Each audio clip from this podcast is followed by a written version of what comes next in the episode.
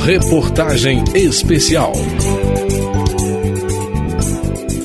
Gordofobia pode matar e é um forte mecanismo de exclusão social. Quem é alvo de gordofobia denuncia que faltam políticas públicas pensadas para garantir os direitos de pessoas com todos os tipos de corpos. A Câmara debate o tema, mas você sabe o que é? Se você tem esse tipo de preconceito? Então, preste atenção na reportagem que a Rádio Câmara preparou sobre o assunto.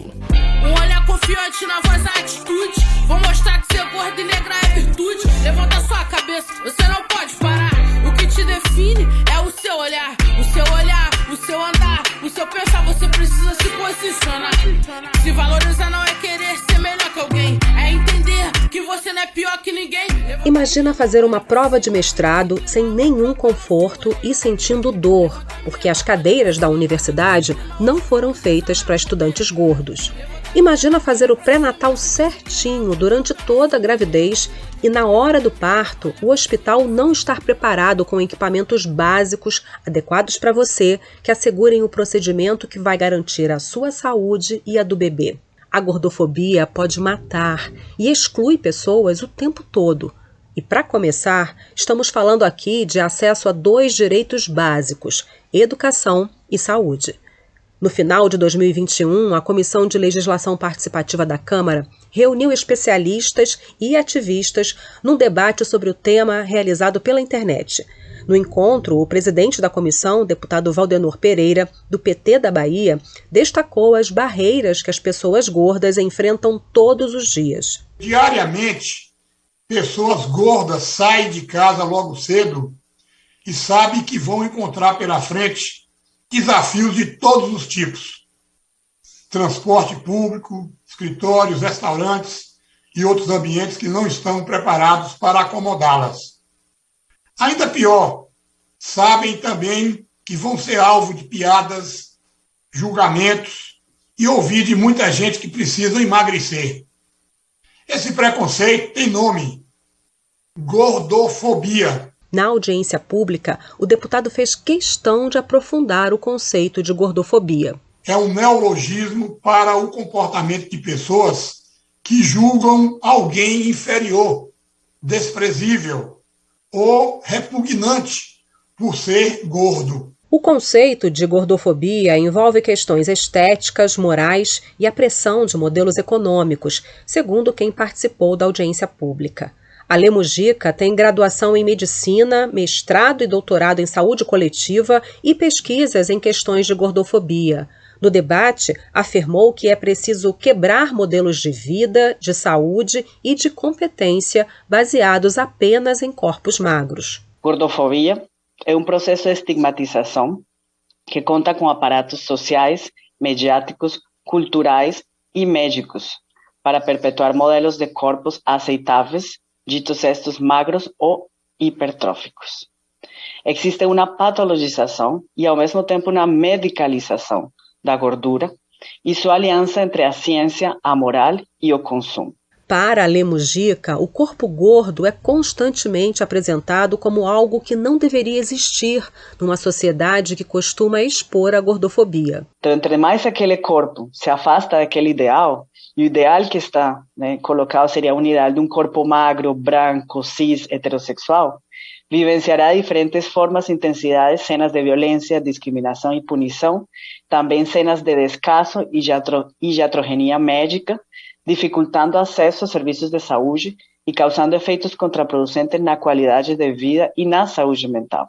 Levanta a mina, olha pra cima, se disse clima, amor próprio, nosso rolê. Levanta a mina, olha pra cima, se disse clima, hoje vamos exalar poder. Os movimentos anti-gordofobia, cada vez mais organizados, denunciam situações de preconceito e unem pessoas para troca de experiências.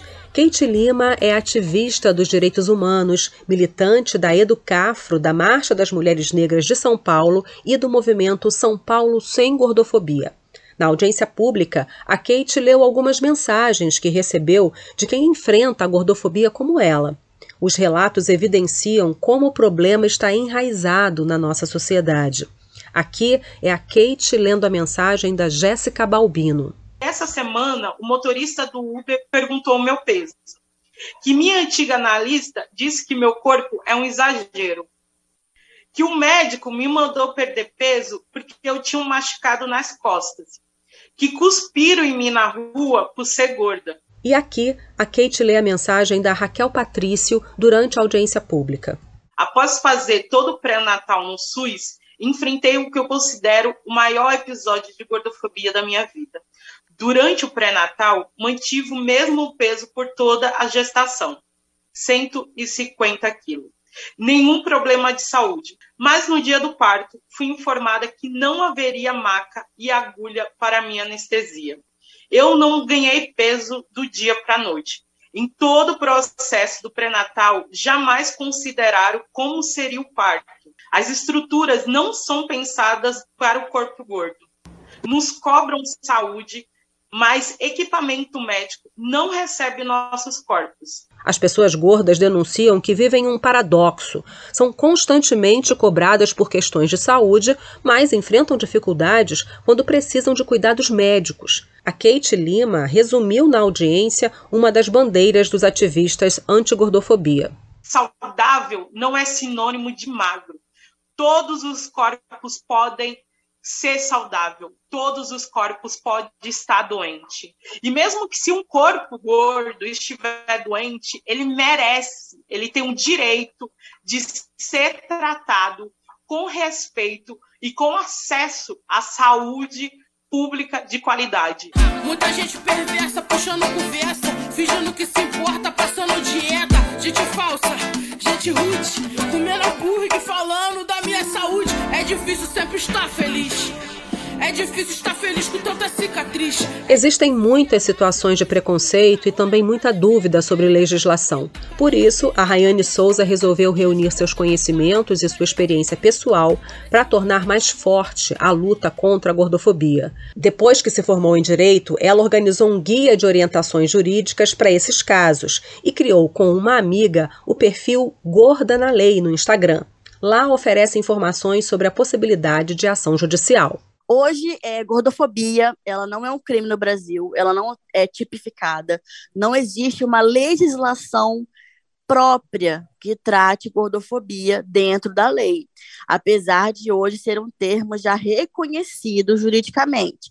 Então, a gente já encontra o termo gordofobia em diversas decisões de tribunais, por exemplo. A lei brasileira não prevê punição específica para quem pratica a gordofobia, mas a Rayane explica que isso não é sinônimo de impunidade. No âmbito criminal, a gordofobia hoje ela pode ser interpretada como injúria, que é um crime contra a honra, né, no Código Penal.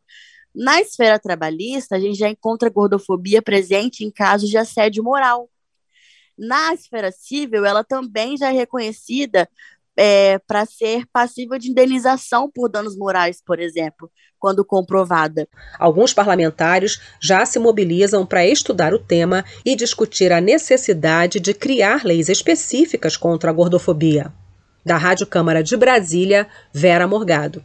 Levanta a mina, olha pra cima, sente esse clima, amor próprio é. Levanta mina, olha pra cima, sente esse clima, hoje vamos exalar poder. No próximo capítulo, você vai saber como entidades da área de saúde estão engajadas no combate à gordofobia. Reportagem especial.